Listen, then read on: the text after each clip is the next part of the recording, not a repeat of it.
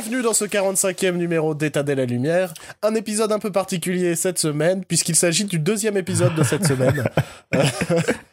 Et ce qui est, ma foi, une, une forme de... On n'a jamais fait ça, quoi. C'est un non, miracle. Non, non, non, jamais, jamais. Cet épisode a aussi la particularité d'être enregistré après le précédent, ce qui fait qu'on est déjà bien crevé. Et pourtant, on commence l'enregistrement de cet épisode qui, bien évidemment, va traiter du meilleur de l'année, du meilleur de 2017, Enfin. avec nos avis, mais également les vôtres sur cette année. C'est Et beau. ça, je trouve ça, ça, je trouve ça beau. on, on fait participer notre public. Et pour ça, et pour ça, je pense qu'on mériterait des sous. Faites des dons. à- À l'arc. faites, ouais, à l'arc. Je voulais faire une blague sur du tir à l'arc, mais c'était- D'accord. Donner des sioux à l'arc. mais ça, c'est bien des nuls. Mais vu qu'on on pique déjà le on titre fait- des on nuls. fait que référencer les nuls, c'est une catastrophe. Une catastrophe. Oh, ça fait longtemps qu'on n'a pas autant référencé les nuls. hein. C'est vrai, il est vrai. Donc, bien évidemment, dans cette partie, nous allons traiter du top film de 2017. Mais avant ça, histoire un peu de faire chier et aussi de parler d'autre chose, on va parler des performances de l'année. Et j'entends par là pas les performances en termes de chiffres, mais en termes de comédien. Euh, cet acteur qui nous a particulièrement marqué, cette comédienne dont, euh, qui nous a bouleversé au cours d'une scène. Mhm. Et j'ai envie de te demander, Joël, quel fut ton choix pour la performance de l'année? Alors la performance de l'année, c'était euh, celle qui a le- qui m'a vraiment choqué et qui a choqué aussi pas mal de monde. C'était celle de Jim Carrey dans son rôle de méga star hollywoodienne, complètement désabusée par le système et qui Ouais. décide de quitter complètement le le showbiz. Ouais, c'était. Alors, c'est, c'est pas une performance euh, fort agréable et. et... Ouais, ouais, ouais. C'est, c'est clair que c'est le truc le plus triste qu'on ait vu cette année. Quoi. Tu, dans la vidéo, il est, se fait interviewer par la nana là sur le, le tapis rouge et qui, qui explique que tout ça n'a aucun sens et que je suis juste là parce que je ne suis qu'un corps et Ouais. c'est- ouais, ouais, c'est, c'est la fin de Jim Bon, en soi, c'est, pas, pas une performance, hein, puisqu'on aime bien ne pas respecter nos propres règles. mais, euh, mais je comprends, ouais, moi, c'est, c'est un des trucs les plus marquants de cette année en termes de comédien. Moi, ça a été ça, quand même. Mm. Euh, hors euh, harcèlement sexuel. Oui, oui, oui, oui. Parce que Euh, je dirais que le truc le plus marquant de cette année, c'est peut-être quand même toutes ces affaires. Oui, bien sûr, mais là où le cas de Jim Carrey, il est assez, il est, un- il me déprime un petit peu. C'est pas non plus le, la détresse totale qu'il y a avec ces, ces Ouais. harcèlements. euh, T'as rien d'autre à rajouter? Non, non, surtout, Alors, ouais. Moi, euh, pareil, je vais un peu faire chier en ne respectant pas complètement la règle. Puisqu'en fait, euh, j'ai pas parlé d'une performance, mais au moins d'une quinzaine, voire d'une vingtaine de performances. Je trouve que cette année, on a eu quelque chose de très fort au niveau de la jeune génération. Mhm. Euh, je pense euh, notamment à euh, Daphne Keane dans Logan, qui Oui. jouait euh, le, je sais plus, X23, quelque chose comme ça. Ouais, ouais, ouais. Euh, je pense au casting de, de Stranger Things, qui, est, qui est hyper populaire comme casting Mhm. et qui est, enfin, les gens adorent ces comédiens. Un Je peu pense trop des casting. fois, hein, même de Ouais, manière malsaine, mais J'adore le casting de ça, avec notamment bah, le Finn Wolfhard de Stranger Things. qui culte, qui, est déjà euh, qui ici dans ça il est merveilleux il est drôle c'est un des persos qui m'a le fait le plus rire cette année.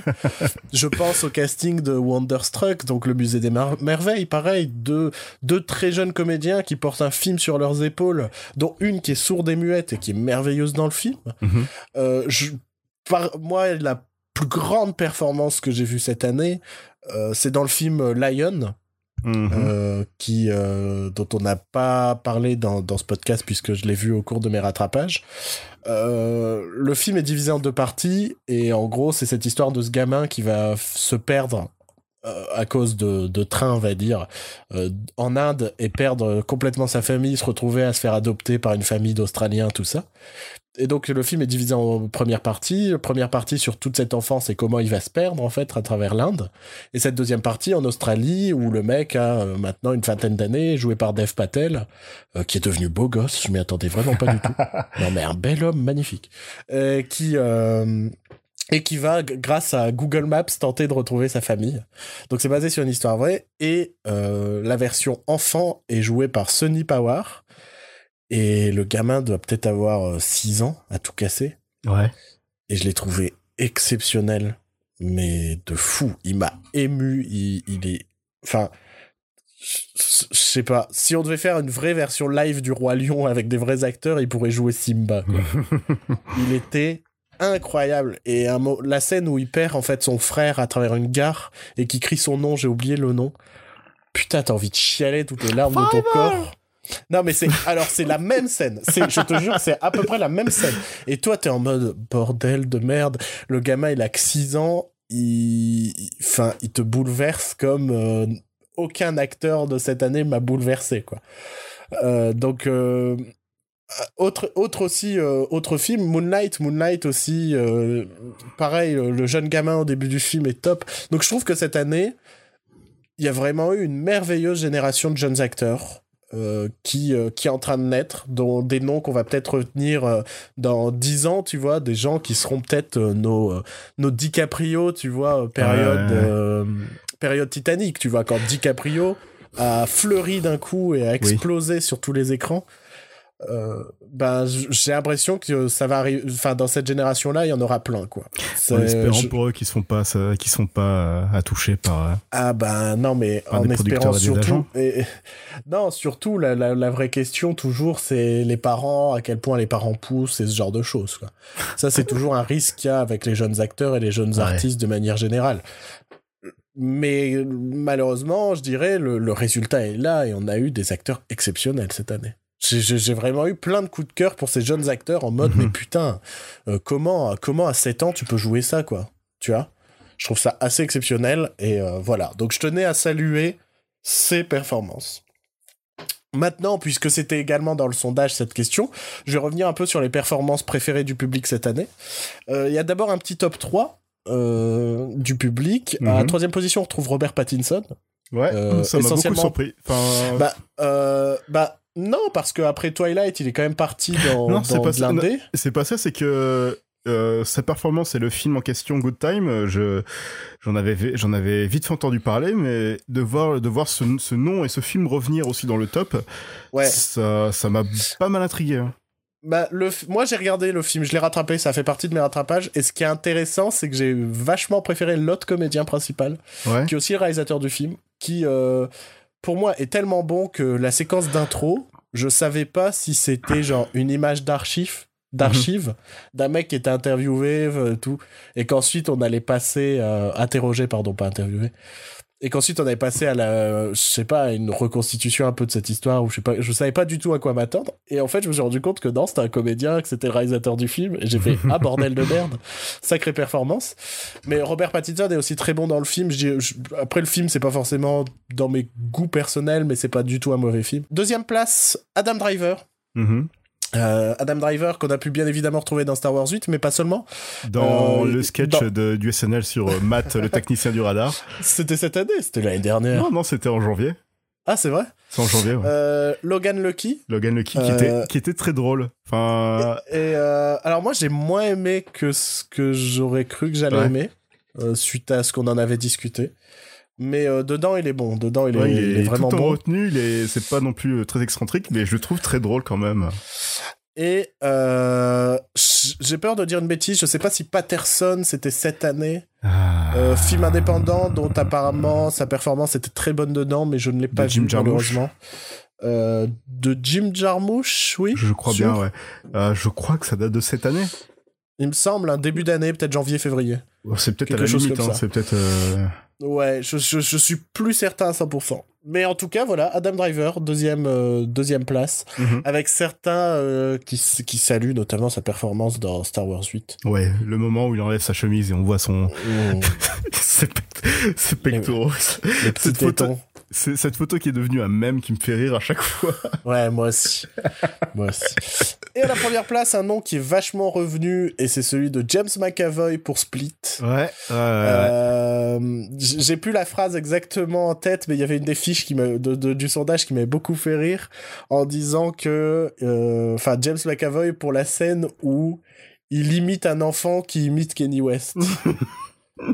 Et je trouve que ça résume vraiment la perf de James McAvoy dans le film qui arrive vraiment à donner vie à ses personnages, euh, à ces euh, multiples personnalités que, que lui a conféré le scénario de Split.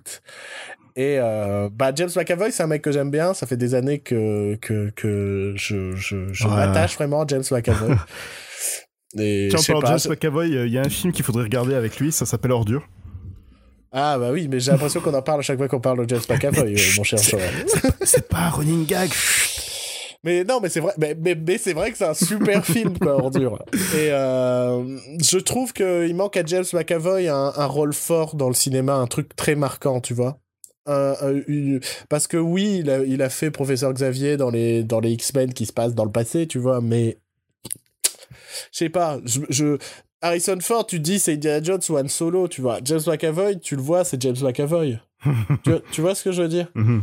Et je, sais pas, j'aime bien qu'un acteur ait aussi un, un, rôle euh, marquant. Et je sais pas si McAvoy a ce rôle marquant pour le moment, quoi. Ça se trouve, les gens maintenant, ça, pour les gens, ça va être le mec de Split. Hein. Je sais pas. Parce que j'ai quand même été surpris que Split revienne autant, en fait, euh, par rapport à la performance de James McAvoy.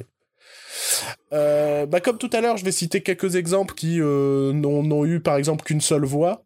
Mais voilà, c'était histoire de. En fait, moi je voulais donner leur chance aux films qui ont été énormément cités et aux films qui ont été très peu cités, tu vois. Histoire de pas non plus faire un concours de popularité, mais aussi de citer des performances que vous avez pu aimer et qui ne sont pas citées euh, à côté. on parle de. alors, je vais galérer à dire son nom. Nahuel Pérez Biscayar. Euh, qu'on a pu retrouver à la fois dans Au revoir là-haut et dans 120 euh, battements par minute, dans des rôles extrêmement opposés, euh, puisque dans, dans, dans ce Au revoir là-haut, il joue un personnage qui ne parle jamais, qui est un peu qui, qui s'exprime par, par son corps et dans, et dans 120 battements par minute, au contraire, il joue un personnage euh, très communicatif, très, très bavard et très, euh, toujours à gueuler toujours à crier, quoi. Ouais, Et, et, il est très très bon dans les deux rôles, c'est vrai. Je trouve que c'était vraiment une très belle perf, un très beau, bon jeune acteur français, euh, naissant, quoi. Un mec qu'on connaissait pas, sauf erreur de ma part, qu'on connaissait pas jusqu'ici. Et euh, et qui ouais je, je, dois reconnaître que dans le cinéma français s'il y a eu un comédien marquant cette année c'était peut-être bien lui. Je, je peux je, je vois. Je vois cette idée d'un vrai euh, jeune acteur naissant très avec capable de plein de choses en fait. C'est ça qui est intéressant. Euh, autre exemple qui est cité César de la planète des singes donc César slash Andy Serkis ouais. Euh, on nous dit euh, mon acteur de l'année est bien sûr César, un acteur simiesque de génie que je n'oublierai jamais. Il va beaucoup me manquer. J'espère qu'on verra euh, César dans d'autres films ce n'est pas moi qui ai écrit euh, ces lignes. Mais euh, ouais, je sacré perf d'Andy Serkis cette année. Euh, ce qui me donne, moi, une vraie pointe de curiosité pour son Mougli. Mhm, ouais. je, franchement, si les performances sont aussi bonnes que ce qu'il a pu proposer avec ses équipes au sein de la planète des singes, ça peut donner quelque chose de fort. Après, reste à voir ce que peut donner la réalisation d'Andy Serkis.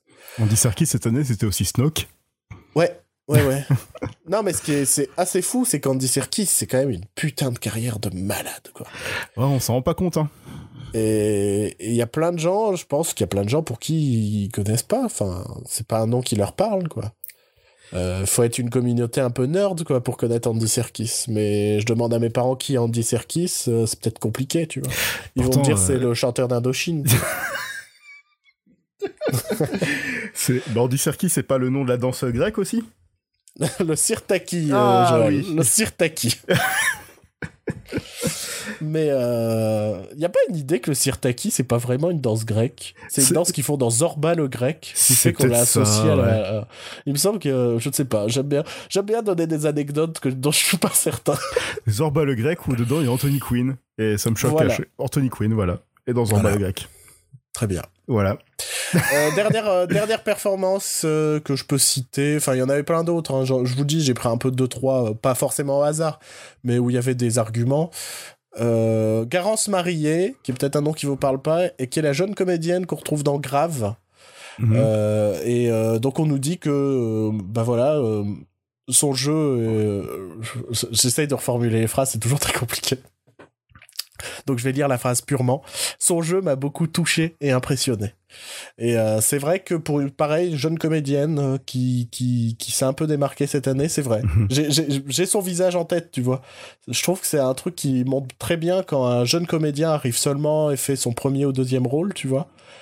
euh, si si à la fin du film et si quelques mois plus tard tu as encore son visage en tête, c'est que c'est un comédien qui a qui a su être marquant dans cette année, quoi. Ouais. Tu vois, tu vois ce que je veux dire? Ouais. Et c'est pour ça que je tiens à saluer vraiment cette jeune génération, moi, de comédiens, euh, parce que euh, c'est vraiment les rôles qui m'ont le plus marqué cette année. C'est les premiers exemples qui me sont venus en tête.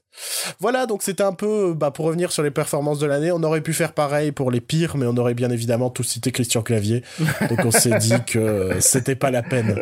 C'était vraiment pas la peine de, de faire les pires performances de l'année. Vous l'attendiez tous et on va enfin y passer. On va bien évidemment parler du top film des films de 2018, histoire de vous faire chier, de vous faire rester un peu plus longtemps. Donc voilà, comme, euh, comme dans le podcast précédent, j'allais dire tout à l'heure, c'est tout à l'heure si vous avez écouté le podcast précédent tout à l'heure. Euh, on va bah, chacun notre tour citer nos 10 films sans trop de...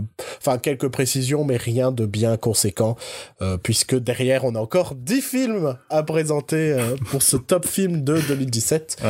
Mais tout de suite, nos prédictions, et puisque tu as commencé, je vais commencer. Et histoire de faire chier, je vais pas faire un top 10, c'est au moins un top 16. Oh putain Mais non, top 16, mais je vais citer les 6 films que j'ai pas mis dans le top 10, mais qui potentiellement pouvaient y être.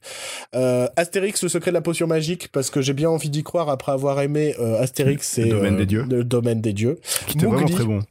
Mowgli, Mowgli, ouais. pour les raisons que, que j'ai citées. Ouais. Film complètement improbable, mais je sais pas, il y a un truc qui m'intéresse dans le pitch. Le Grand Bain, film de Gilles Lelouch. Et en fait, le concept, c'est que c'est euh, Philippe Catherine, Jean-Luc Anglade, euh, Mathieu Amalric, Benoît Poulvord et Guillaume Canet qui euh, se mettent à monter un groupe de natation synchronisée. J'ai trop envie de voir ça. J'ai trop envie de voir ça.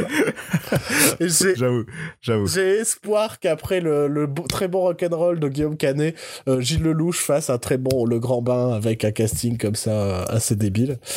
Euh, pareil, toujours dans, dans ces six films dont je parle brièvement, Halloween, le, le reboot slash suite qui sera vraiment une suite au final, Ouais. puisque Jamie Lee Curtis revient et on oublie tous les autres films du passé. Je trouve Carpenter ça fabuleux. revient. J'ai espoir d'un... Enfin, Carpenter revient pour la musique. Hein, et, Et il revient en tant que producteur aussi. Ouais, et puis réalisateur de films indépendants qui, du coup, se retrouve à faire un film d'horreur, Ouais. euh, coécrit par un mec qui fait que des comédies, et au final, ils ont dit non, non, ce sera pas une comédie, ce sera un vrai film d'horreur euh, complètement pur et tout. je, je, je comprends pas, et je suis hyper curieux. Euh, un peu dans la même idée, The Predator. euh, Mhm. Shane Black, Shane Mhm. Black qui va nous faire un film Predator avec un super cast. Euh, pff, si c'est si c'est génial, ça ça je vais kiffer. Si c'est j'ai vraiment beaucoup d'espoir sur The Predator plus que ce que je ne devrais en avoir en fait. C'est un truc de fou, vois, mais ouais. j'ai vraiment très très envie de voir The Predator. Et le dernier de ces fameux six films dont je devais parler très brièvement, Les Indestructibles 2. Ah ouais. Euh, Bah, t'as pas espoir sur Les Indestructibles 2 Bah ouais, mais lui, il est dans mon top, hein, carrément. Oui, mais moi, c'est pas que j'avais pas assez de place. Ces six films, c'est parce que j'avais pas assez de place, en fait. Je listais, je listais, je listais, et d'un seul coup, j'ai regardé ma liste, je fais, mais j'ai trop de films. Ouais. Donc euh, voilà, donc euh, Indestructible 2, pareil, euh, beaucoup d'espoir. Donc maintenant, on passe au vrai top 10. À la dixième position, Phantom Thread. Je sais pas comment il va s'appeler en France, parce que je pense que c'est un film trop, un titre trop difficile pour les Français, comme d'hab. euh, c'est le nouveau Paul Thomas Anderson qui est déjà sorti aux États-Unis, donc pour eux, il est dans Forcément. les top 2017. Euh, je, le pitch m'attire pas forcément, euh, puisque ça parle du milieu de la mode et d'un grand couturier et sa relation avec sa femme. Mais euh, je sais que ça va être Paul Thomas Anderson et que ça va être du vrai cinéma et quelque chose de très classieux, très mis en scène et ça va me faire kiffer. Neuvième place, le fameux film Cloverfield qui était déjà dans notre top 2017 et au final qui n'est toujours pas sorti et dont on ne sait toujours rien à part que la sortie a été repoussée encore une fois. Ça s'appelle God Euh, Particle. Et encore, est-ce que ça va réellement s'appeler God's Particle au final? Je t'ai déjà dit l'année dernière que ça a été confirmé que ça s'appelle God Particle. Mec, ça a été repoussé deux fois depuis là. Mais c'est quand même God Particle. tu- Le film, c'est God Particle. Oui, mais euh, comme Valencia qui devait s'appeler Valencia qui est devenu 10 Cloverfield Lane. Ouais, mais c'est quand même euh, ce film-là. C'est Tu vois film. ça s'appelait USS Cloverfield. Tu vois ça va être le nom de la station pa- spatiale. Non, mais c'est une très bonne idée en plus. Hein. De quoi? Bah que ça s'appelle USS Clo- Cloverfield. Bah alors oui, le twist à la fin, ça. c'est que le, le vaisseau s'appelle Cloverfield, un truc comme ça. Parce oui. que, bah oui, tu vois, euh, un truc euh, à la con comme ça. Ouais. Euh, Huitième place, Lady Bird, parce que pff, je connaissais rien de ce film avant le l'énorme carton critique qu'il a reçu euh, ces derniers mois aux États-Unis. Euh, donc je me dis que ben c'est que ça doit être un très bon film quoi, espérons-le. Euh, je, j'en sais vraiment que dalle dessus. J'essaye de me rester complètement neutre dessus et de ne rien savoir plutôt que de me hyper sur un film comme La La Land pour au final être déçu. euh, je préfère, je, je préfère ne plus me hyper sur un film et euh, de plus trop me renseigner et kiffer au final le résultat. Septième place, comme l'année dernière, j'avais mis The Lost City of Z euh, dans mon classement 2017 en mode je mise sur un film un peu random. J'ai fait pareil cette année et ce film s'appelle The Kid Who Would Be King, donc l'enfant le, qui deviendra roi, euh, qui est le prochain Joe Cornish mhm. et euh, qui est l'histoire d'un gamin de 12 ans qui trouve l'épée d'Excalibur. D'accord. je sais pas pourquoi je l'ai mis dedans. Je me suis dit il y a moyen que ce soit un film très très 80s, tu vois avec cette mode des Stranger Things, des machins. Et je me dis, bon, il y a moyen. Allez, si c'est bien fait, ça peut être très sympa. Sixième place, I, Tonya, qui va s'appeler en France Moi Tonya, c'était compliqué de retenir I. Euh, donc, qui est ce biopic sur euh, Tonya, euh, je ne sais plus quoi son nom. Tonya Harding. Harding. C'est qui Tonya Kissinger? Je sais pas. C'est peut-être un nom que j'invente. Et qui est cette, qui est cette patineuse artistique ah qui est partie en sucette. ouais, tout et, simplement. Euh, et oui, bien sûr. Et, euh, et je sais pas, je trouve la bande-annonce absolument... La bande-annonce m'a tellement hypé sur le film d'un seul coup. Et j'ai l'impression que Margot Robbie fait euh, la performance de l'année, en fait, déjà dans la bande-annonce. Alors, Todia Kissinger est une actrice américaine installée en France qui a joué dans, notamment dans Nestor Burma, euh, Sous le soleil, et dans Highlander, la série télé. Mais comment je connais ce nom? J'ai jamais rien vu de ces trucs. Je suis sûr que t'as vu Nestor Burma. Mec, j'ai jamais vu un épisode de Nestor Burma de ma vie. Comment je connais ce nom? Je dois lire trop de programmes télé quand je suis aux toilettes, tu vois. Euh, intéressant, l'épisode dans lequel elle est apparue a été réalisé par, par, Joyce Bunuel, Bunuel, qui est la, la petite fille, la, belle fille de Luis Buñuel. Ah d'accord, très bien. Voilà. on va peut-être enchaîner maintenant. euh, cinquième place, The Disaster Artist. Ouais. Parce que j'ai espoir que ce soit aussi bien que sa réputation. Troisième place, euh, Three Billboards, qui a un nom beaucoup plus compliqué que ça, mais j'oublie toujours la suite. Mm-hmm. Qui est le, nouveau film du réalisateur de euh, Bon baiser de Bruges avec un super casting et euh, bah une nouvelle fois ce sont des films qui sont sortis en 2017 aux États-Unis dont on a déjà d'excellents retours en fait. Donc, ça me saoule euh, ça, ça me saoule tellement. Bah oui, je, moi aussi, mais bon. Euh, donc je me dis si c'est très bon, il y a moyen que ce soit très bon quoi, c'est tout.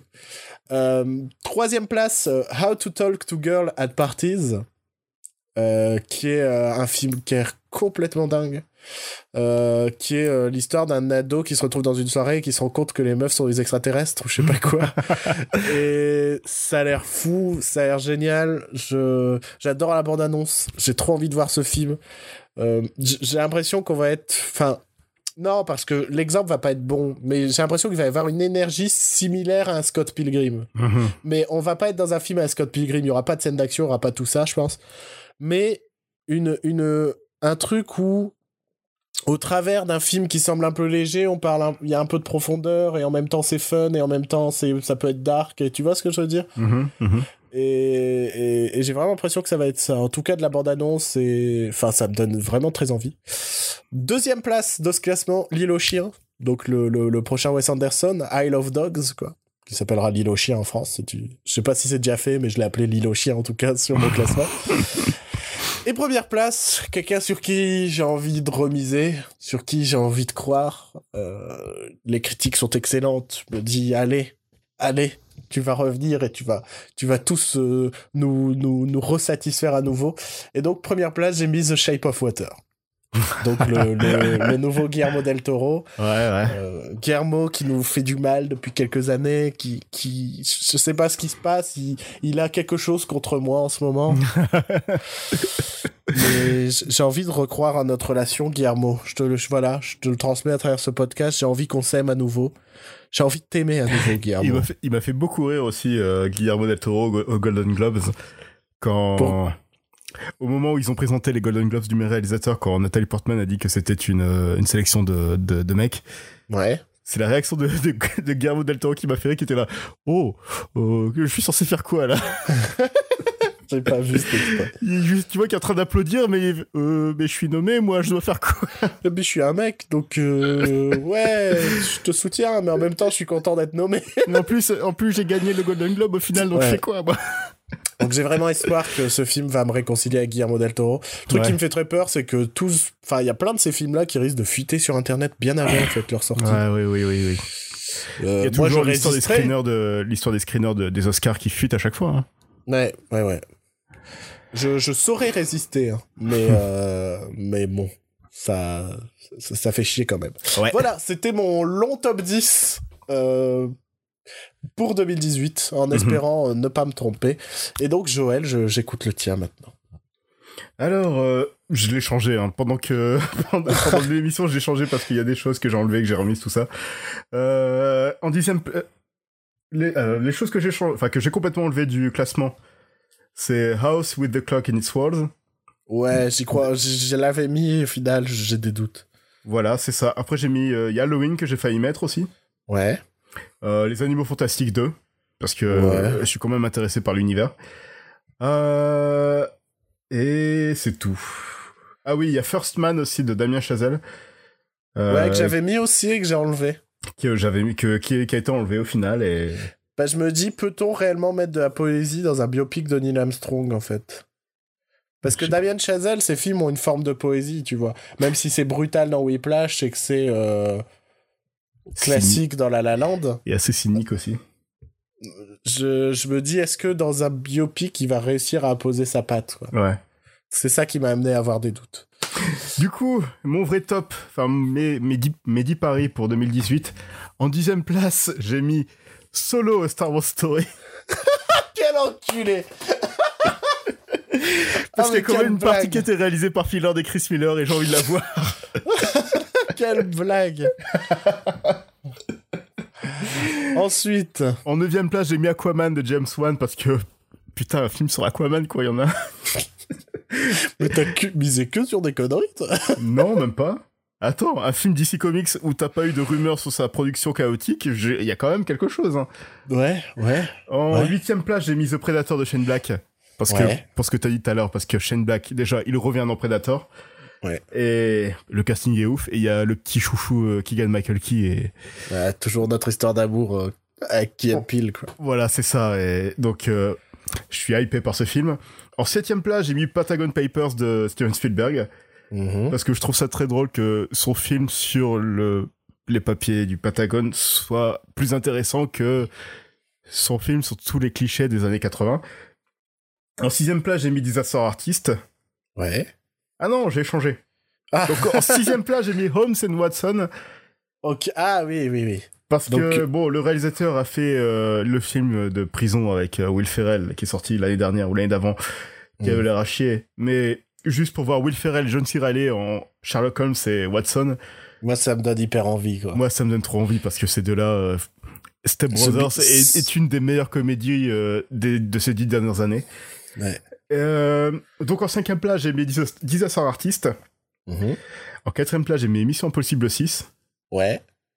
En troisième place, à la même position que l'année dernière, j'ai mis God Particle, donc euh, le troisième Cloverfield. Donc peut-être que l'année prochaine, il sera aussi dans troisième place de mon top 2019. En Ouais. deuxième place, j'ai mis I Love Dogs de Wes Anderson parce que euh, il m'a il m'a pas déçu, il m'a jamais déçu. Mhm. Et en première place, ça va être Les Indestructibles 2 parce que Les Indestructibles, c'est mon Pixar préféré. Très bien. Très Et bien. voilà. Et Voilà, voilà. Euh, J'en profite pour citer euh, quelques exemples des films les plus attendus du public. Mhm. Euh, on retrouve Shape of Water, I Love Dogs, un peu comme nous. Solo, Solo qui intrigue pas mal. Et trois autres films qu'on n'a absolument pas cités. Avengers Infinity War.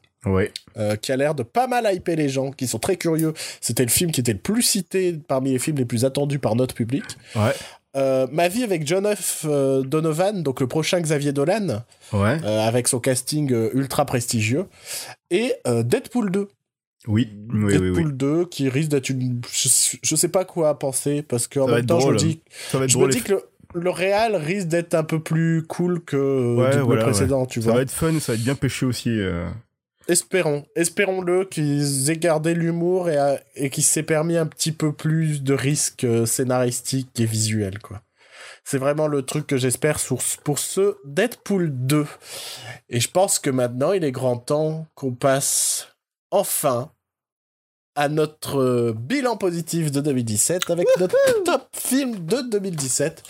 À savoir que sur ma prédiction de l'année dernière, je n'ai que deux films justes Et moi, qui ne sont j'en pas à la ai... bonne place, mais qui sont dans le classement. J'en ai un, deux, trois, quatre... euh, J'en ai quatre. Pas mal. Ah, en fait, c'est- ce qui est marrant, c'est que j'avais deux films justes pour le flop et deux films justes pour le top.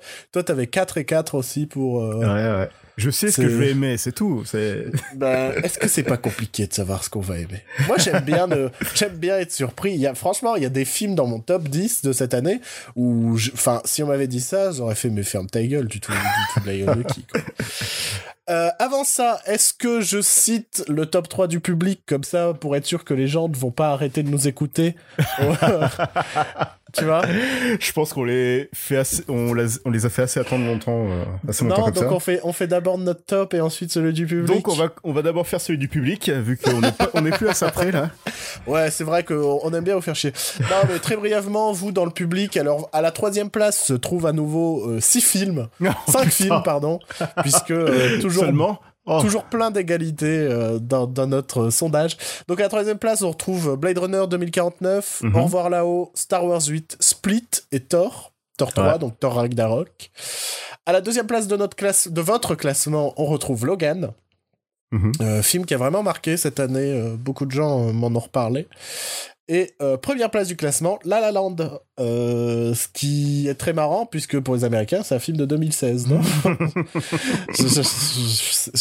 C'est ouf ce décalage qu'on a euh, Alors, maintenant avec les Oui, Américains. c'est ça. Au, au moment où on est en train de faire nos tops de 2017, on met La La Land, tout ça, eux ils sont déjà passés à autre chose. Mais c'est ça, c'est assez exceptionnel ce décalage. Euh, bah, en même temps, en fait, c'est un décalage qu'on n'a pas avec les blockbusters, mais avec ce genre de film qui attire le public sans trop en attirer non plus. Euh, on a un décalage à chaque fois massif et c'est vraiment euh, marquant. Euh, en parlant de marquant, je vais citer euh, quelques avis un peu marquants euh, qu'on a pu avoir euh, sur le sondage. Euh, Mhm. Truc très marrant, c'est on a quelqu'un pour qui l'un des meilleurs films de l'année c'est Thor 3, mais seulement la partie avec Hulk. Et le pire film de l'année c'est le reste de Thor 3. Et euh, j- j'ai trouvé ça super drôle, vraiment super drôle. Un autre avis un peu marquant, c'est que en meilleur film de l'année, on nous cite American Gods, Taboo et The Handmaid's Tale. Je comprends, je comprends cette idée de parce qu'on a eu des super séries cette année en 2017. Mais c'est des séries, Ce Mais c'est des séries et j'essaye de pas faire. Sinon, moi j'aurais mis The Leftovers, vous savez. Hein, je- C'était évident que j'aurais mis The Leftovers. Mais faut réussir à discerner les choses et tant pis. Hein, tant pis si les meilleurs trucs qu'on voit en ce moment c'est si- des séries. Même si on sait que la série, la télé c'est le cinéma, enfin le cinéma d'avant, mais Ouais, c'est c'est pas compris ta phrase, mais oui. Non, je veux dire que on compare maintenant aux séries télé, au, Au cinéma, ouais. au cinéma, c'est le nouveau cinéma si tu Ouais, veux, mais ouais, c'est ouais. pas le cas. C'est Mais je pas du comprends cinéma. l'idée. ouais. enfin, c'est Ouais. Euh, puis je vais citer deux, deux avis euh, bref. Euh, on nous parle d'Au revoir là-haut en disant Mhm. euh, le film m'a touché simplement. C'est pas souvent que le cinéma français me fait ça. La dernière fois, c'était La fille du 14 juillet, qui est un film que nous avons bien évidemment tous les deux vu, Joël. évidemment Et euh, la suite du vendredi 13. du vendredi 13 juillet. C'était la fille du 14 juillet. Putain, les débiles, quoi. Et euh, un exemple d'un film, enfin, je, je l'avais complètement oublié. Je pense qu'il a été vite oublié. C'est pour ça que je me suis dit, euh, bah, je pense qu'aucun de nous deux ne l'avons vu. Mais ça peut être sympa d'en parler, c'est The Foreigner. Tu vois ce que c'est ou pas Avec Jackie Chan et, euh, Exactement. Donc on et nous euh, dit... Pierce Brosnan Exactement.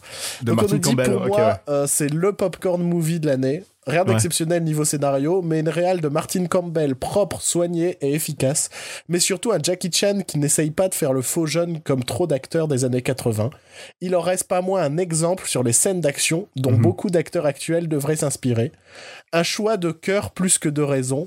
Pour Ouais. moi qui ai eu la chance de vivre cette période magique dans les années 80-90, du quatuor Jean-Claude Van Damme, Stallone, Schwarzy, Jackie Chan, et qui, grâce à ce film, a ressenti des excitations enfantines devant un film d'action et que j'avais cru oublier à jamais. Ah, sympa, donc, ça. voilà, donc je me dis, si c'est un bon petit film d'action euh, un petit peu rétro, euh, Ouais. je, je- je devais le mater, je devais le rattraper, j'ai pas Donc, forcément euh, eu le temps. C'est bien de voir Jackie Chan qui vit avec son âge et pas de voir un Liam Neeson qui a 90 ans continue à faire des films d'action.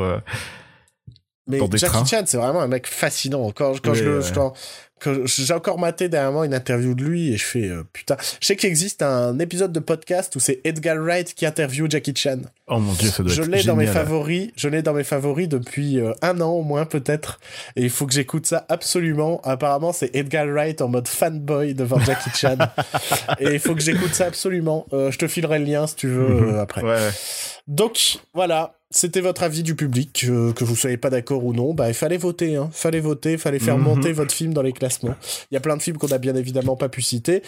Mais maintenant, il y en a peut-être qu'on va probablement citer dans nos top 10 films Ouais. de 2017. Et puisque tu as commencé tout à l'heure, je propose de commencer. Allez, vas-y. Question euh, d'impartialité. Je pense Euh, dixième position de mon classement. euh, un film pour lequel de plus en plus je fais mon mea culpa et que je lui ai trouvé des défauts qu'il n'avait, dont il n'était pas forcément responsable. Et euh, ce film, c'est Blade Runner 2049 de, What? de Denis Villeneuve. Euh, bah pour moi, un des défauts principaux, c'était c'était ce le fait qu'on sache qu'il y a Harrison Ford dans le film quoi. Mhm, Oui. Pour moi, c'est le truc qui fait que bah, pendant pendant la première heure du film, je me faisais chier parce que j'attendais Harrison Ford et je savais que l'enquête allait me mener à Harrison Ford. Et je, et je me dis putain, et si j'avais vu le film sans le savoir? Et si j'avais vu juste cette enquête policière, d'un seul coup, ça nous mène à Harrison Ford et d'un seul coup, ça nous lie avec la saga originale tout en étant sa propre histoire. Tu vois ce What que je veux dire? What a twist. Non, mais tu vois, c'était une super idée de cette enquête policière qui, d'un seul coup, se révélait être vraiment la suite de Blade Runner et tout. Ouais, et, ouais. et le film était joli et, Mhm. et, et je me suis rendu compte qu'il y avait plein de décors faits en maquette et qu'il y avait eu un gros gros boulot vraiment sur le film. Et, et je trouve ça vraiment dommage que c'est un film qui est bidé parce que même si c'est pas un film parfait, et au final dans ce top 10, je pense qu'il y a aucun film parfait. Je, je, ouais, je, j'arrête pas d'y repenser en mode, bah, c'est vrai qu'il y a des bonnes, bonnes choses dans ce Blade Runner. Et je, je pense vraiment que j'ai été un, que le film pour moi a été gâché par son marketing et par, euh, et, et- par de faux avis que je me suis fait dessus, tu vois. Ouais, ouais. ouais. Donc euh, plus, plus j'y repense, plus je me dis je me suis peut-être trompé sur Blade Runner 2049 et il fallait que ce soit dit, enregistré et diffusé dans ce podcast. Joël, ta dixième place.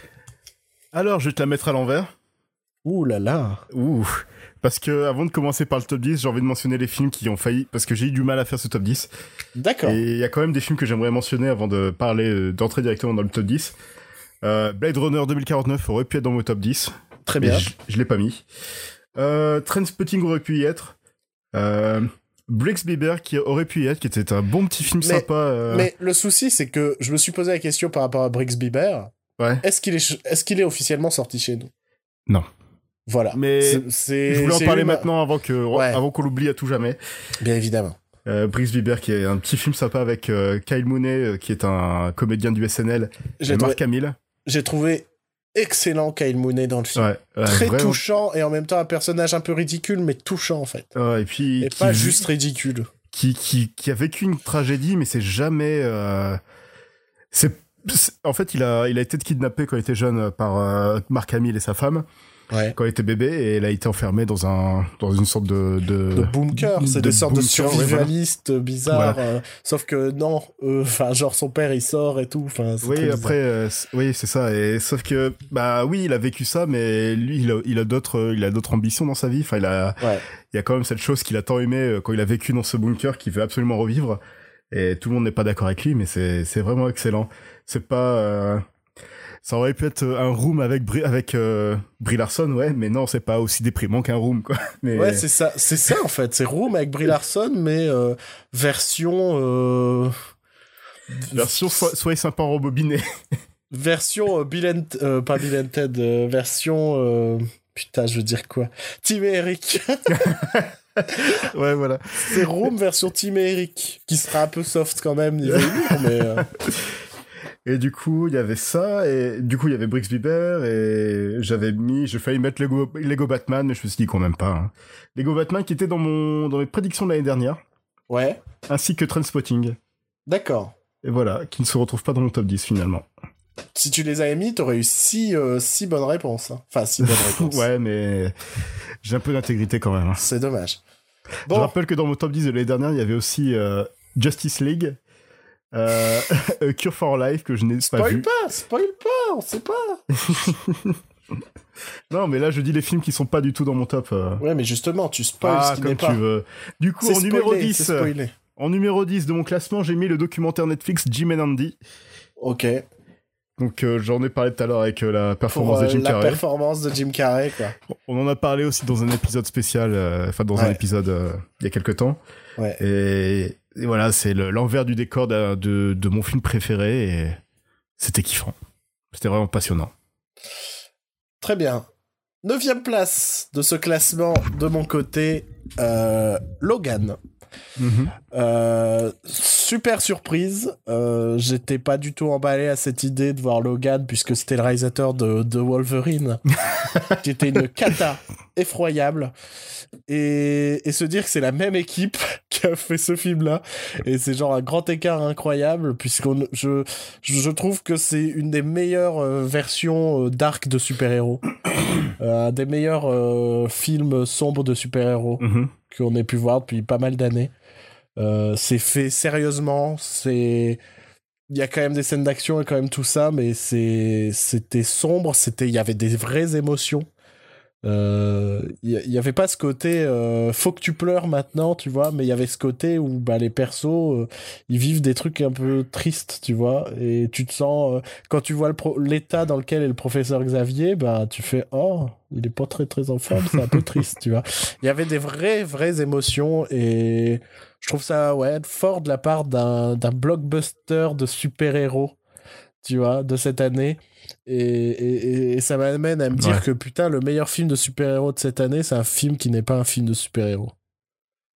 Tu vois? Mhm. tu- C'est pas l'histoire d'un super-héros qu'on voit là, c'est l'histoire d'un vieux super-héros vieillissant et, et qui, qui perd un peu ses pouvoirs en plus, tu vois? Ouais, non, mais clairement, ouais. Et, et j'ai trouvé ça vraiment très très bon. Très très très bon. Voilà. Neuvième place, Joël. Neuvième place, c'est la comédie qui m'a fait le plus rire de l'année. Ok. C'est un film français.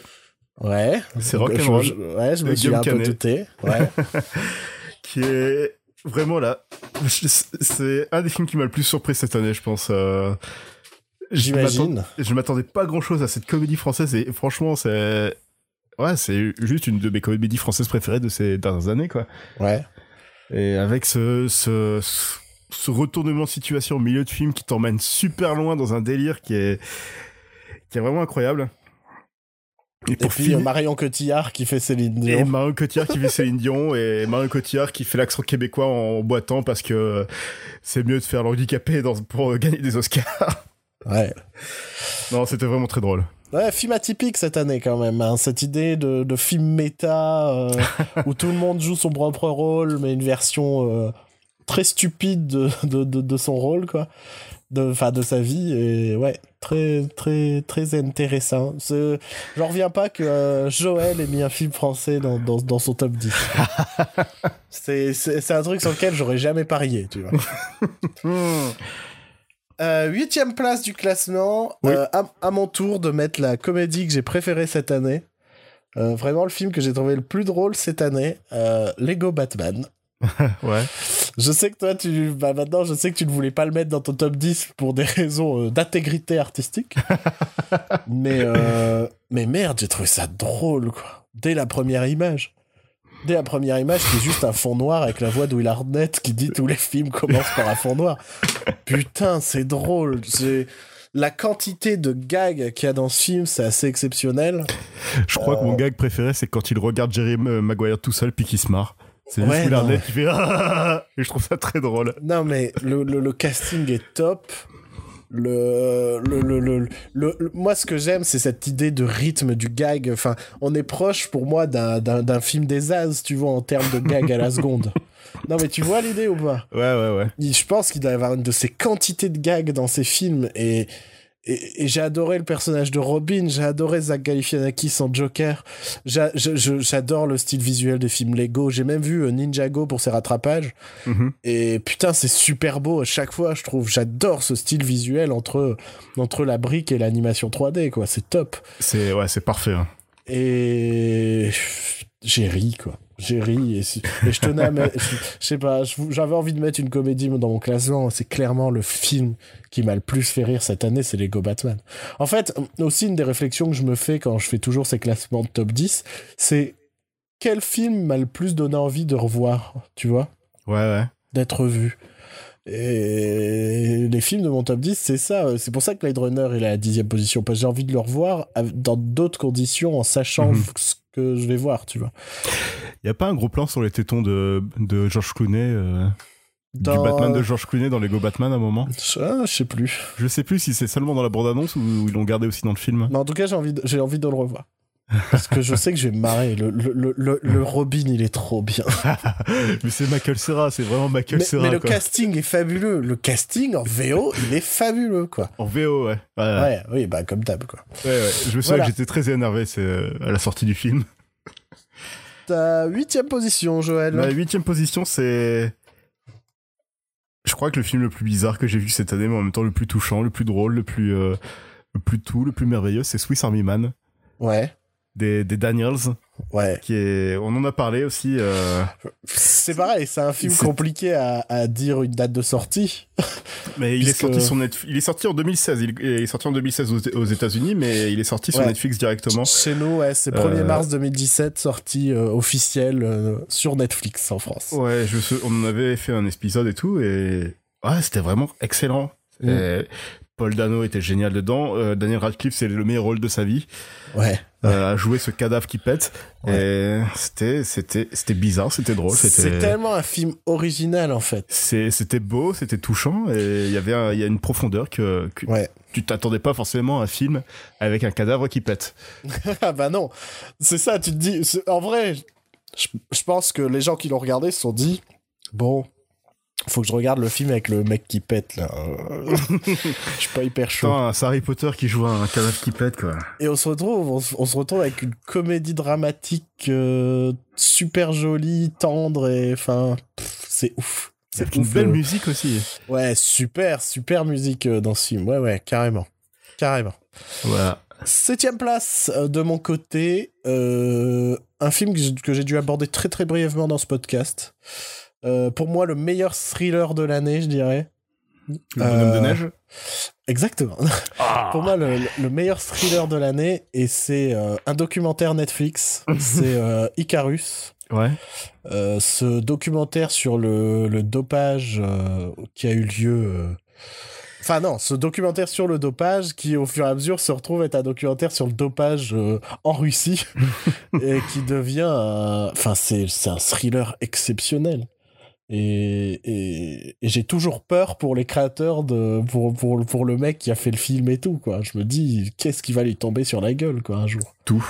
parce que euh, c'est les infos qu'on a dedans sont incroyables, mais ce qu'on y vit, c'est incroyable. Parce qu'en plus, ça a ce truc, ce charme des, des documentaires que je préfère, c'est-à-dire que d'abord, on est dans un documentaire qui parle un peu au passé, et puis d'un seul coup, on se retrouve avec un documentaire qui parle au présent en mode euh, je crois que j'ai été suivi, tu vois, ce genre de choses.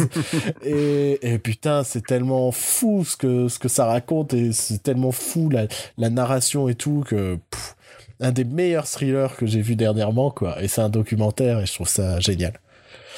Septième place, Joël. Euh, La La Land. Parce Ouais. que après tout ce temps, je continue à chantonner euh, les musiques du film. Alors, tu Et- continues à chanter les musiques du film ou la musique du film? Non, les musiques du film. Ah, quand même. Et Emma Stone était vraiment excellente dedans. et On en a aussi parlé euh, pendant un podcast, donc euh, je vais pas m'étaler Ouais, là-dessus. ouais. Mais Emma Stone est toujours excellente hein, de manière générale. Ouais, même quand elle joue une, euh, une, une nana euh, à moitié asiatique dans Aloha. Ah putain, j'avais oublié cette histoire. Mais le film Aloha, tout le monde a oublié son existence en même temps. Oui, oui, oui. oui. Donc, euh... oh, mais celui-là, mais allé... en plus, il date de l'année dernière, un truc comme ça. J'ai l'impression que t'es allé le chercher tellement loin. Personne non, ne se souvient non, de ce film. Récemment, j'ai revu le sketch du SNL sur les auditions de Star Wars 7. Ouais. Et dedans, il y a Emma Stone en, en déguisement de Rey. Puis elle, elle, joue son, elle joue le rôle de, de Rey. Puis à la fin, elle dit si vous voulez, je peux aussi euh, jouer une, une japonaise assez, euh, assez convaincante. Je sais pas si vous avez vu Aloha, mais. Oh merde, même elle, elle. euh, Ok. Ok, merveilleux. Voilà. Donc là, la lande, septième place. Ok. Sixième place, un, le un des deux films euh, qui, euh, qui était dans mon classement euh, prévisionnel. je vais changer d'adjectif à chaque fois.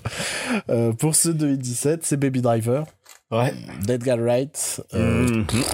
C'était rythmé, c'était tendu, c'était euh, c'était plein de choses, c'était musical, c'était c'était euh, parfois drôle, parfois plein d'action. Euh, ça a eu de la chance de pas être entaché par Kevin Spacey. Parce que c'est sorti quelques mois avant, quoi, seulement. Euh, quelques mois après, on ne voyait jamais ce film. Euh, donc, euh, Il aurait pu être remplacé par Christophe Plummer. super film. Euh, J'ai l'impression qu'Edgar Wright, c'est un peu comme Wes Anderson, ça déçoit jamais. Ouais, non, c'est pas possible. Mais en même temps, j'ai l'impression qu'en fait, c'est toujours le gage des réalisateurs qui réfléchissent beaucoup avant de faire leur film. Tu Ouais, vois. ouais. C'est ceux où il y a toujours un long gap entre deux films, c'est tu sais que ça a été fait sérieusement et donc ça peut pas force, ça peut pas vraiment décevoir quoi. Euh, Il y a quelques soucis, hein, l'acteur principal est pas bourré de charisme quoi. Mais, mais c'est pas ce qu'on lui demande en plus. mais voilà, tu vois, c'était pas les intentions du film et c'est, euh, c'est super film, super Il film. est, il est peut-être pas bourré de charisme, mais il est très attachant. Ouais, il marche bien dans ce personnage-là. Il Et- est censé jouer un peu le, le mec qui sort de l'adolescence, un peu lambda, quoi, tu Mhm. vois. Ouais. C'est, c'est pas, il est pas censé jouer le, le, le, le, le, le, post-ado euh, euh, gênant, parce que sinon ça aurait été Michael Serra. Et il est pas censé jouer le, le, l'ado badass, tu vois. L'ado Ouais. euh, casse-gueule, c'est pas un Miles Taylor, tu vois, un mec qui est plein de cicatrices sur la tronche, parce que, enfin, tu vois ce que je veux dire? Ouais, ouais, ouais. non, il joue l'ado lambda, quoi. Enfin, l'ado, le post-ado lambda, quoi. Le jeune adulte. Euh, donc, c'était ma sixième place. Donc, sixième place pour toi, Joël. C'est ça, le, le film de Andrés Muschietti, si je Ouais. me trompe pas, qui était, qui était vraiment très bon. Euh, Ouais. Je ne m'attendais pas à ce qu'il soit aussi bon. Euh, le casting était vraiment parfait. tous les jeunes qui jouent dedans. Et, en premier film Wolfhard, on, en a- on en a parlé tout à l'heure. Et la jeune actrice, j'ai oublié, j'ai pas noté son nom, euh, je me suis senti con. Mais j'ai pas les noms des autres. À part film Ouais. Wolfhard, parce qu'il il est aussi dans Stranger Things, donc j'ai retenu. Mais reste. Et euh, Baby Jack Black. et Baby Jack Black, euh, non, je crois qu'il y a que toi qui penses ça, mais. Mais si, il ressemble à Jack Black, enfant. non, Merde. non, non, non. Et puis Bill Skarsgård qui était vraiment très bon en ça. Enfin, il, Ah, est- non, mais- il était drôle, il était flippant, il était Ouais. dérangeant, mais, c'était vraiment excellent. Et, bon, je, je sais, j'ai pas vraiment envie de voir la suite, mais en même temps j'ai envie de la voir, mais. pff, Mais la suite, ça craint du cul, un peu. hein. Mais de suite, par ce concept de pas avoir les gamins, quoi. C'est ouais, ouais, ouais. Après, si, il y aura des séquences flashback, forcément, mais c'est ça perd beaucoup de son charme déjà en bouquin. Alors, euh, en film, ça peut être très compliqué de ne pas en faire un- un film lambda, tu vois. Un film d'horreur lambda avec des, des humains et un clown. Après, euh, faut voir comment c'est mis en scène. Hein. Ça se trouve, ça va être hyper cool. hein. Ça se trouve, ça va être hyper cool. Re- mise vraiment sur le côté ésotérique pardon, du, euh, de, le, de la seconde partie, ça peut être vraiment cool. Ouais, ça peut être complètement différent, mais le souci c'est que ça divisera les gens. Parce qu'il y a beaucoup de gens pour qui ça, c'est censé être juste un clown et euh, des gamins, tu vois. Ouais, ouais, Et après des adultes, mais ça reste juste ce clown-là. S'ils partent vraiment dans le côté ésotérique, ça va perdre un peu une partie du public, c'est évident. Euh, moi, à ma cinquième place, je, je- je- un film dont on a... Je crois pas qu'on en ait parlé dans ce podcast, en fait. Euh, c'est euh, sa première partie, euh, réalisée par... voilà, pour euh, les mêmes raisons que toi, quoi. Enfin, je... moi, c'était le fameux film qui était dans mon flop 10. Oh parce là que. là là là. Bah, non, mais pour moi, ça allait être ma déception de l'année, tu vois. Ouais, oui, oui, oui, non mais. Et, et, et je me dis, au final, peut-être tant mieux. Je m'attendais tellement à être déçu que j'étais tellement agréablement surpris que j'ai passé un super moment, quoi. C'est plus En fait, surprise, là, t'as carrément adoré. Enfin, Ah ouais, non, mais. Non, faut mais qu'il passe en du gros. flop 10 au top 10.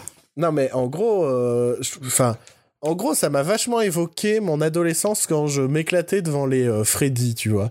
On est en- entre la comédie et l'horreur, et, et, et- et- et j'ai eu ça en fait. Et je me suis, je me suis vraiment revu à cet âge-là où j'adorais regarder mes films d'horreur de merde sur Dailymotion.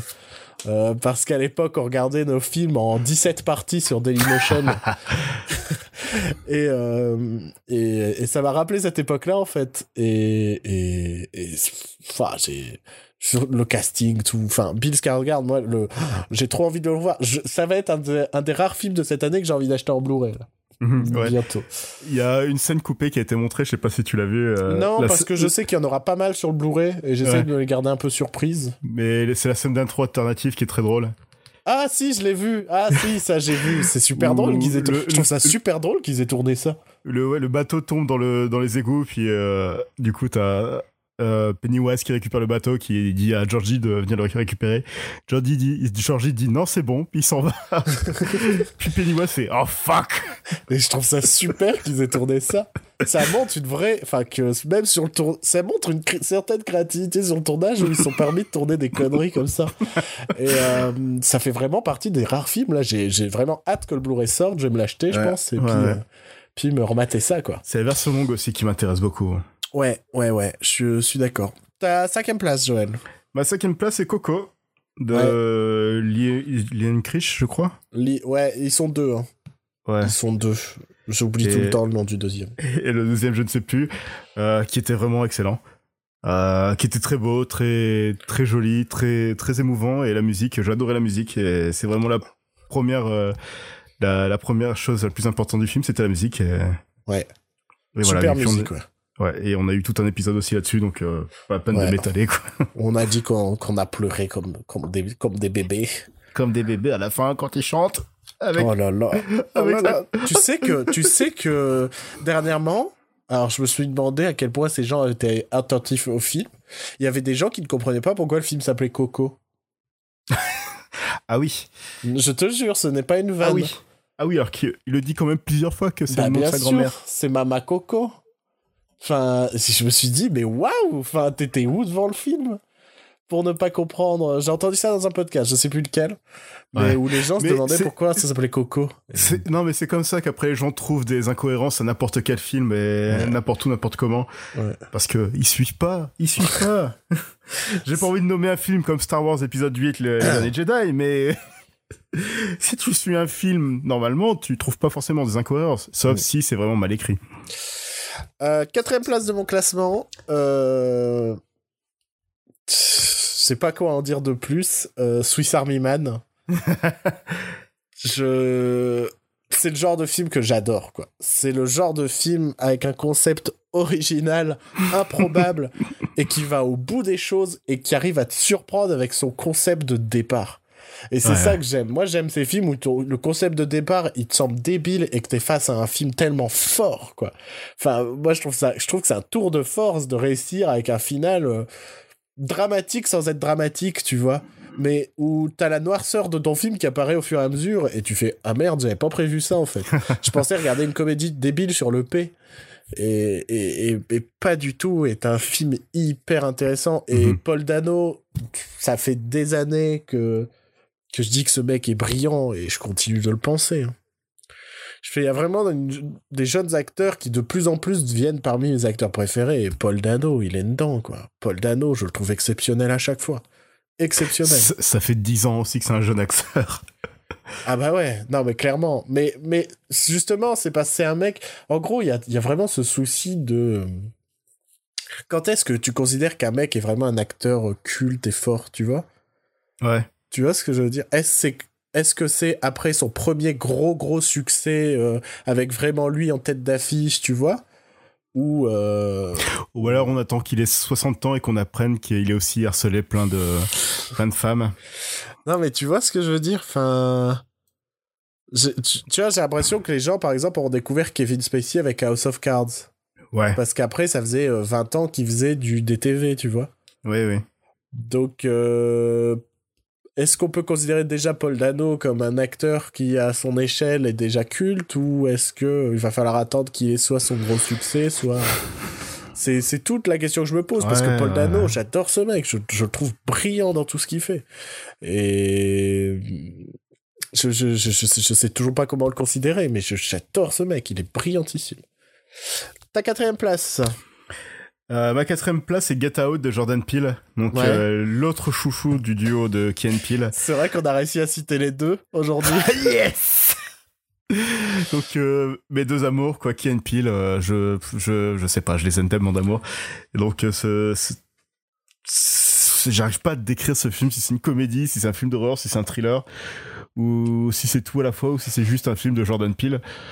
mais vraiment excellent et Dernièrement, je me suis fait la réflexion par rapport à Key Peele que quand je les vois sur une photo, genre au Golden Globes ou machin, je suis fier comme si c'était mes enfants.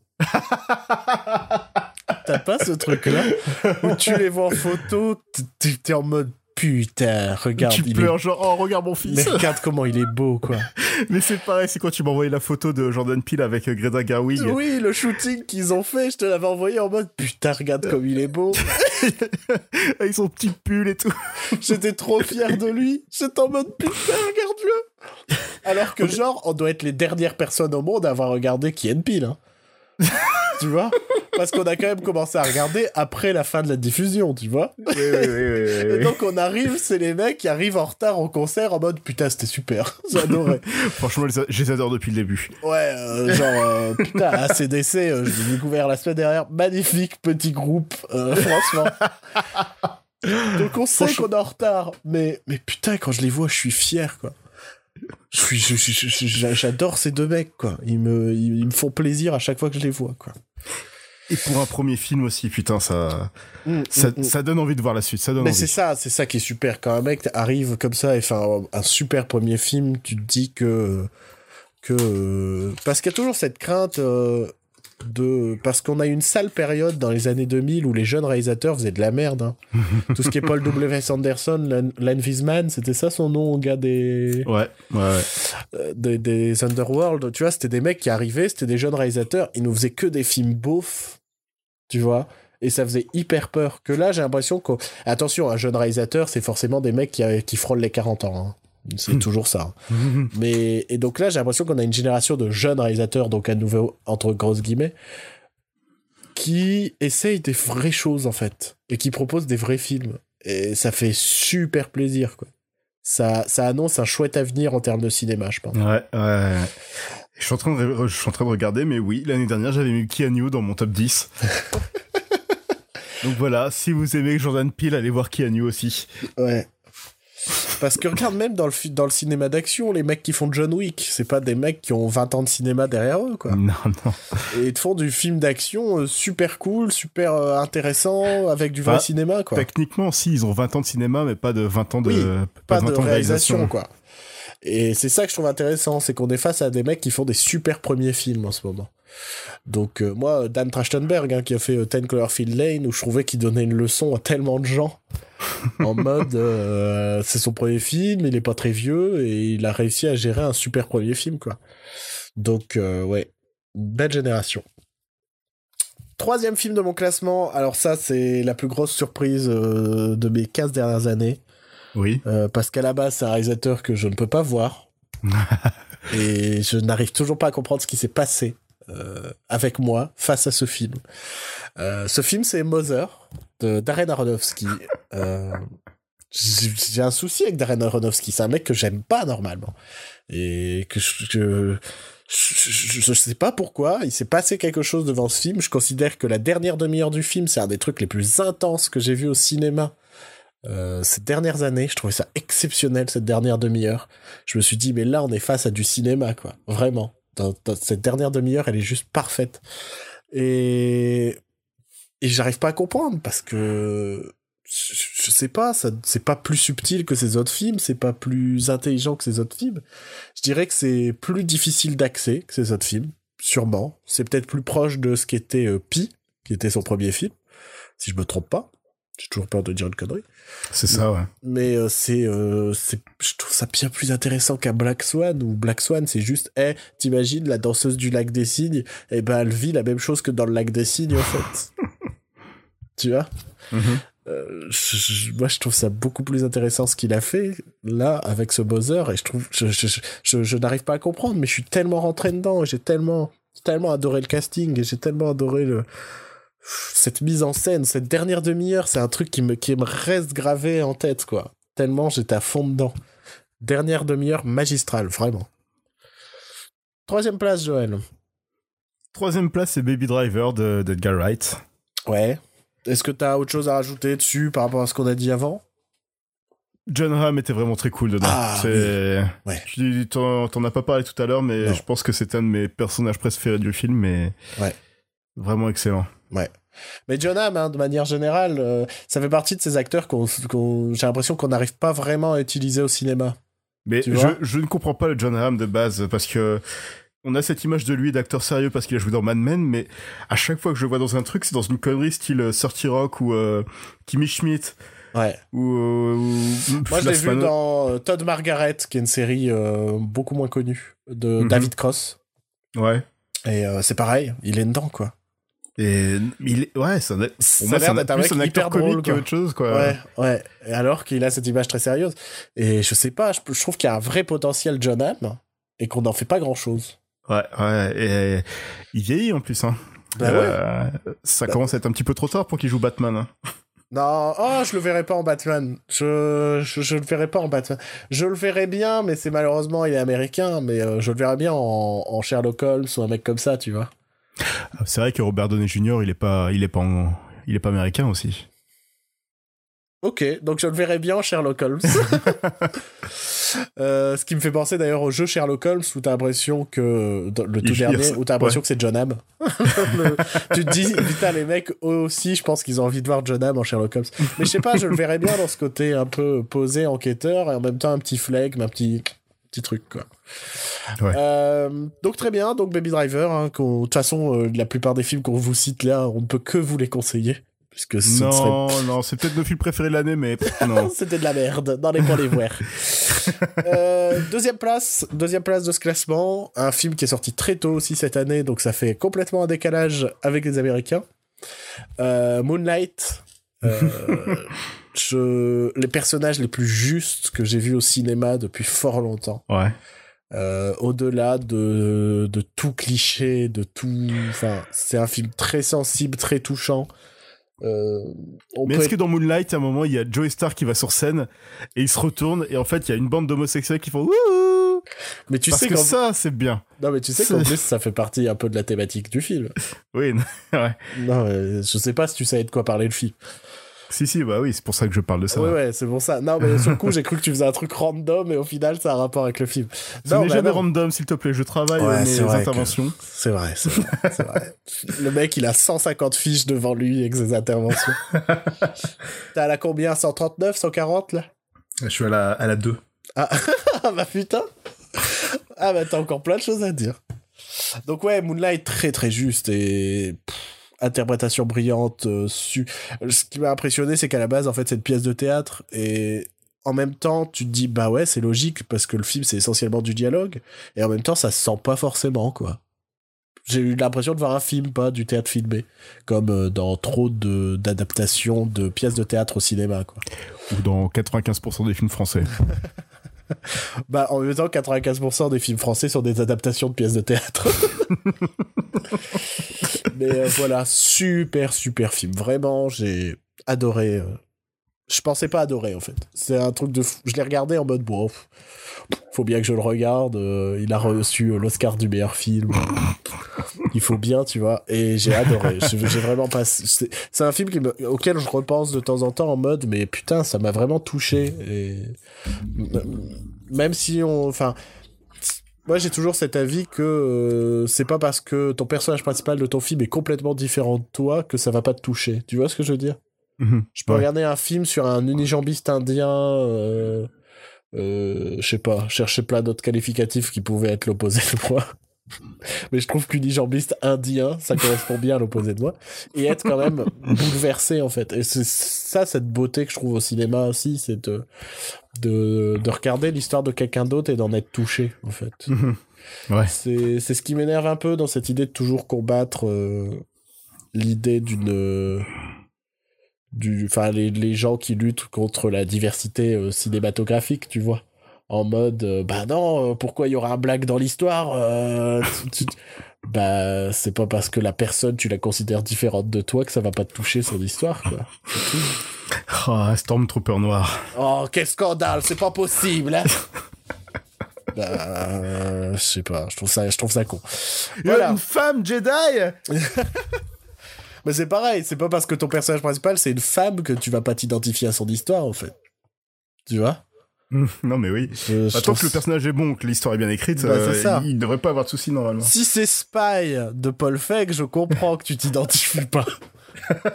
Certes. Bon, euh, deuxième place pour toi, Joël Alors, deuxième place, c'est un film que j'avais prévu de mettre en première place l'année dernière, mais qui se retrouve en deuxième place. Ouais. C'est Star Wars épisode 8, Les Derniers Jedi. Oh, oh, oh, oh, oh. Mais pourquoi tu fais ça? C'est le chant de la défaite dans, dans cette incroyable émission qu'est Motus. bah, parce que, il est pas premier au final. Mais, mais deuxième place, c'est déjà pas mal, hein. Ouais. Quel fanboy, hein. Il met Star Wars dans son classement. T'as mis quoi en première place? Euh, Bah, on verra. parce qu'on en a toujours pas parlé, je sais ce que c'est, je sais ce qui arrive. Non, c'est peut-être Star Wars que j'ai bien premier. du coup, ouais, Star Wars de Ryan Johnson, euh, qui, en plus de diviser euh, tout le monde, a lancé un incroyable shitstorm sur Internet qui me fait beaucoup rire, qui me confirme que bah, les, fans, les fanboys, c'est vraiment des connards. Je, suis, j'ai beau être un fanboy, euh, je je vois ce, ce... Bah non mais je comprends j'ai beau être un geek je me considère pas comme un geek non mais c'est harcèlement régulier Ryan Johnson ne peut pas poster un truc sur Twitter sans que quelqu'un vienne l'insulter sur Star Wars 8. Bah maintenant, il, est... Enfin, il est quasi plus sur Twitter. Hein. Mais oui, non, mais... Alors que c'est... Il est génial ce mec sur Twitter, il est super drôle. Puis on apprend ah. plein de trucs, il est tout le temps à donner des anecdotes, il parle beaucoup de cinéma, c'est toujours très agréable, quoi. Mais c'est vrai que depuis la sortie de Star Wars, euh, je vois plus rien passer presque de lui. Je pense qu'il a peur de se connecter sur, sur Twitter. Euh, ouais, bah non, mais si c'est pour recevoir des, menaces de mort, tout ça. Euh. Bon, après Star Wars, on en a quand même fait une émission complète, donc je sais pas si t'as des nouveautés à rajouter de, dessus. Non. Non. C'était bien. Très bien. Ce nom était juste parfait. Non. Euh, donc première place de mon classement. Oui. Alors, première classe. Je oui, oui, je, je sais que tu me juges d'ici. Première classe de mon classement, euh, uh-huh. Momo avec Christian Clavier. qui est aussi une adaptation de pièce de théâtre, j'ai appris. Oui, oui, bien sûr. Non, première place de mon classement, La planète des singes, Suprématie. Putain, mais quel fanboy. Mm, mm, mm pour euh, j'allais dire pour les raisons que j'ai dites dans ce podcast mais au final on a enfin on en a parlé j'en ai parlé très brièvement dans un podcast de lecture érotique. Très spécial. Mais, euh, d'ailleurs je vais t'interrompre tout de suite mon cher Bruno parce que mon premier dans mon classement c'est la planète des singes la suprématie. Ah, ah donc bah, quand euh, même. on peut déjà sauter ce passage là et en reparler tout de ah. suite. Ah ça fait quand même plaisir. Enfin. Enfin. Bah ouais je, je, je, je je trouve, je trouve ça fou que on ait eu cette année un blockbuster euh, où la moitié de ton film est muette, où euh, ton héros qui était un personnage tout mignon dans ton premier film, tout ça, c'est devenu un, putain de leader badass, euh, charismatique, fort, hyper identifiable. Je trouve que César, ça a vraiment été le personnage le plus mhm. intéressant dernièrement au cinéma. Non mais, non mais je suis content pour toi, il y a César et tout dans le film, mais que je l'ai mis en première place parce qu'il y a un personnage qui n'est pas dans Star Wars, c'est le personnage de Bad Ape. Ouais. Qui est vraiment le personnage que j'ai le plus adoré cette année. Parce que il est juste génial. À un moment, il porte une petite veste et tout quoi. Non, ce qui est incroyable avec Bad Ape, c'est qu'à la base, ça sonne comme une mauvaise idée parce que c'est le personnage rigolo. C'est censé être le. dans un mauvais film, ça serait le comic relief super chiant. Exactement. Et là, c'est vraiment un très bon personnage que je trouve trop mignon et aussi très drôle. Il est touchant, il, est, il est drôle, et en plus, il agit malgré tout. et il sert à quelque chose, oui. Exactement. Et euh... Mais c'est ce plan où il sort de chez lui avec ce petit manteau qui lui va bien et le petit bonnet. parfait. Et, le plan, il est la parfaite bonne durée où tu sens qu'il est content de s'être habillé, tu vois. Et puis, et puis il avance. et tu fais Et, je en- et c'est là, je me suis dit, c'est parfait, c'est mon personnage préféré de cette année. mais, euh, mais je trouve ça. Il y a, en fait, il y a un truc avec la, la, la, la saga, cette nouvelle saga, on va dire, de la planète des singes. C'est qu'il y a un truc que j'ai rarement vu dans une trilogie, en fait, c'est que on a un vrai personnage qui a évolué Mhm, et mhm. qui a grandi et qu'on a suivi sur euh, un, grand nombre d'années, en fait. C'est, c'est le Antoine Douanel, quoi, du, du, du, du, du- du blockbuster américain, quoi. Je faisais déjà cette blague dans mes lectures érotiques, je crois. mais, euh, mais ouais, c'est, je trouve ça ouf, quoi, qu'on ait une trilogie avec un personnage aussi intéressant. Qu'on, c'est pareil, il y a cette frontière entre le bien et le mal un peu dans le film. Où euh, tu, tu sens que César, il pourrait basculer, en fait. Tout le temps. Et, et, et, et non, parce que il, il est ce leader et, il pense toujours au, au, même dans son désir de vengeance, parce que le film est un film de vengeance, Mhm.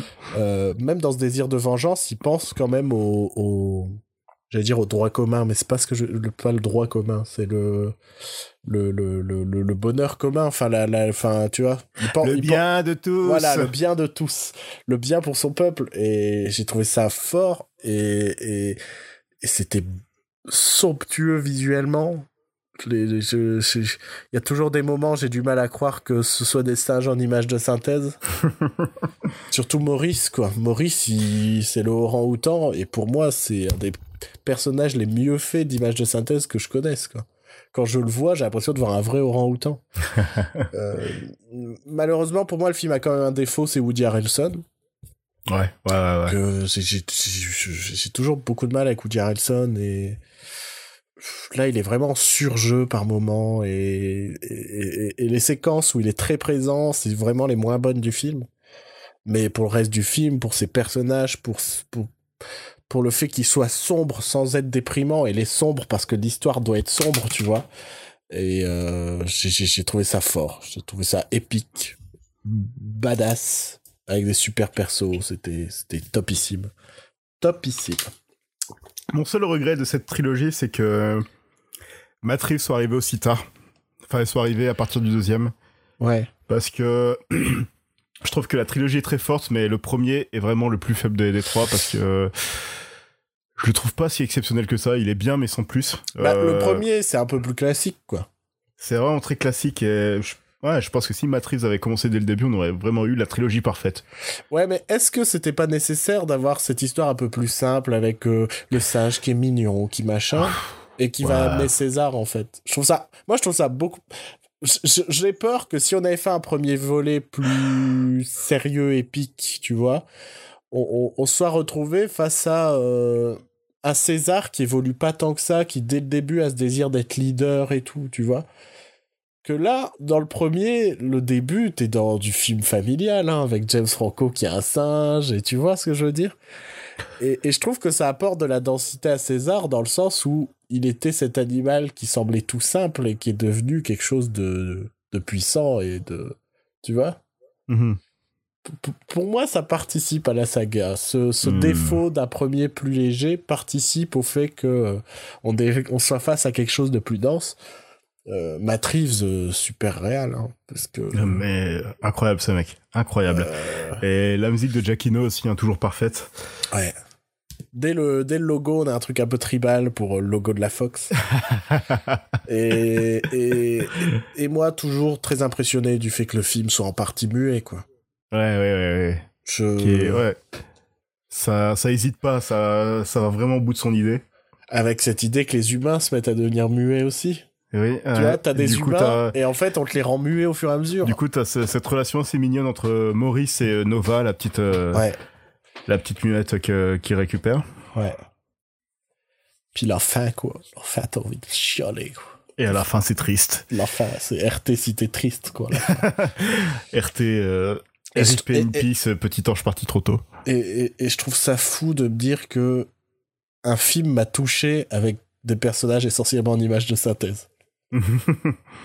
Tu vois Mhm. Euh, J'ai du mal à voir un autre exemple de personnage en image de synthèse qui peut être aussi touchant, quoi. En dehors de films d'animation, attention, hein, bien évidemment, mais d'habitude, on fait un... D'habitude, en fait, le personnage d'image de synthèse, c'est un personnage secondaire, tu vois.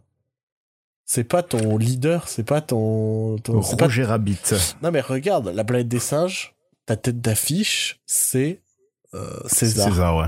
Mhm. Là où le premier, c'était James Franco, le deuxième, ça devait être euh, le mec euh, que tout le monde a oublié. C'était pas forcément la tête d'affiche. Hein. Sur le deuxième? Je sais Sur le deuxième, il était pas en tête d'affiche. Hein. Je sais plus du tout. Je sais plus comment avait été fait le marketing du deuxième, mais le 3, c'était officiellement César, quoi. C'était César, ouais. C'est le film centré sur lui. La scène où il a introduite, où tu vois tout le monde qui s'écarte et tout, en mode... euh, non, mais c'est comment montrer qu'un personnage euh, est respecté de tous, juste en une séquence, quoi. Il y a plein de petites leçons de cinéma dans ce film, et...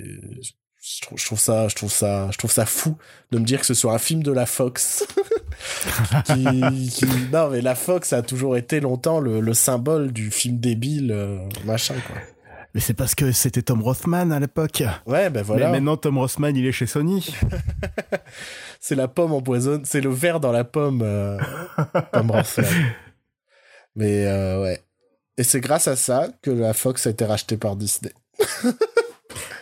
Du coup, dans le prochain film La planète des singes, qui sera un film Disney officiellement, est-ce qu'ils vont enfin faire revenir euh, Charlton Heston ou Je sais une pas. image de synthèse est-ce la... qu'ils referont un Planète des singes? Pour, pour moi, là, la saga est finie.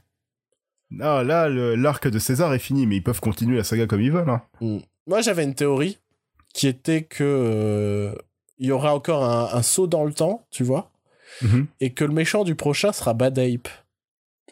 En mode, euh, il se retrouve à avoir le pouvoir, sauf qu'on voit que lui, il est un peu plus euh, chaotique, imprévisible.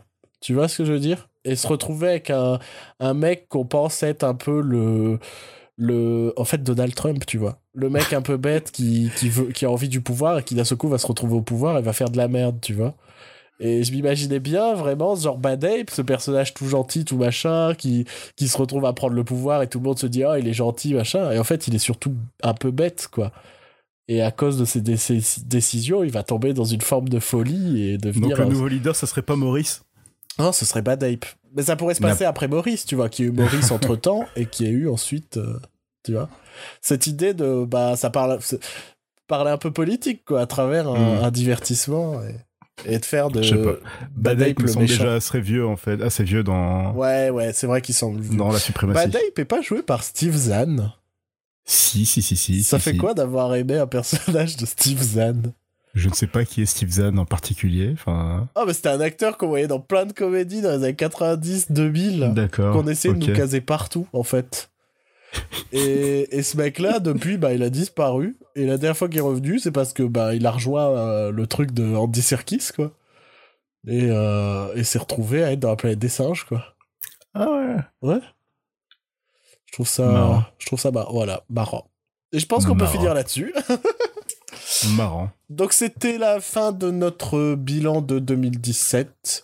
Si je ne me trompe pas, nous n'avons rien oublié. Et puis enfin, on n'a bien évidemment pas cité tous les films du monde parce que sinon on s'en sortait pas non plus.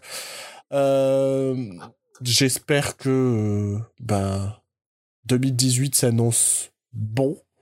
Euh, Ça veut rien dire 2018 s'annonce bon. S'annonce bonne.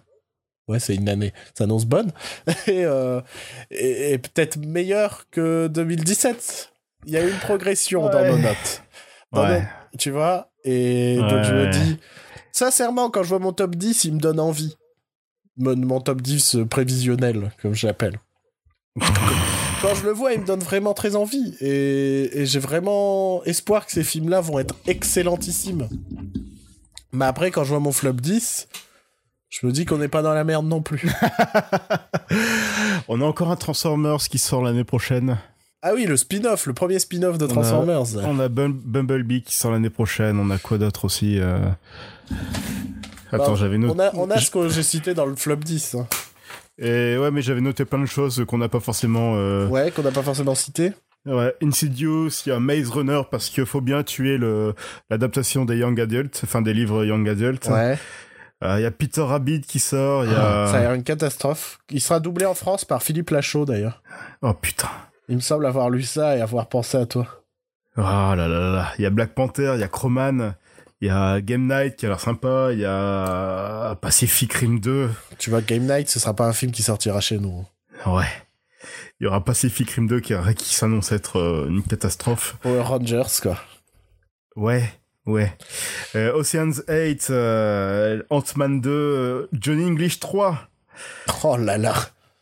tu te souviens de cette fameuse séance de Johnny English 2 Ah, c'était la détresse où totale. les gens riaient dans la salle et nous on était à deux en dépression. euh. En train de mourir. Putain, je voyais mon enfance mourir à petit feu, là. Ouais, ouais, ouais. Sacré Rowan Eh. Atkinson. Ouais, ouais, j'ai... pff, J'avais une fascination pour lui, et pour Mr Bean quand j'étais gamin, et là c'est parti en, en deux heures Ah, de moi film. aussi, c'est depuis que j'ai lu des trucs sur lui euh, où j'ai plus de respect pour ce mec-là. hein. Il y a Venom qui sort, il y a, il y a Mowgli d'Andy Serkis, Ouais. il y a la suite de Creed, apparemment. euh, Wreck-It Ralph 2, Spider-Man Into the Spider-Verse, Ah, ça, ça a l'air super, ça. Il y a Mary Poppins euh, Returns, Ouais, ça a l'air moins super. ça. et après j'ai rien noté d'autre parce que les autres ça avait l'air de la merde. Voilà, c'est ce que j'avais à dire. Il y a Don Quichotte Oui, s'il sort un jour, si Terry Gilliam ne meurt pas entre deux, si... Qui, qui euh, c'est euh, le c'est qui c'est le, le personnage principal? C'est pas Michael Palin? Non non non non non non, ça a changé. c'est euh, putain, c'est le mec qui est dans Brésil, Jonathan Price. Ah oui. S'il y a un Tu scandale le sexuel qui sort sur euh, Jonathan Price, euh, le film sortira peut-être pas.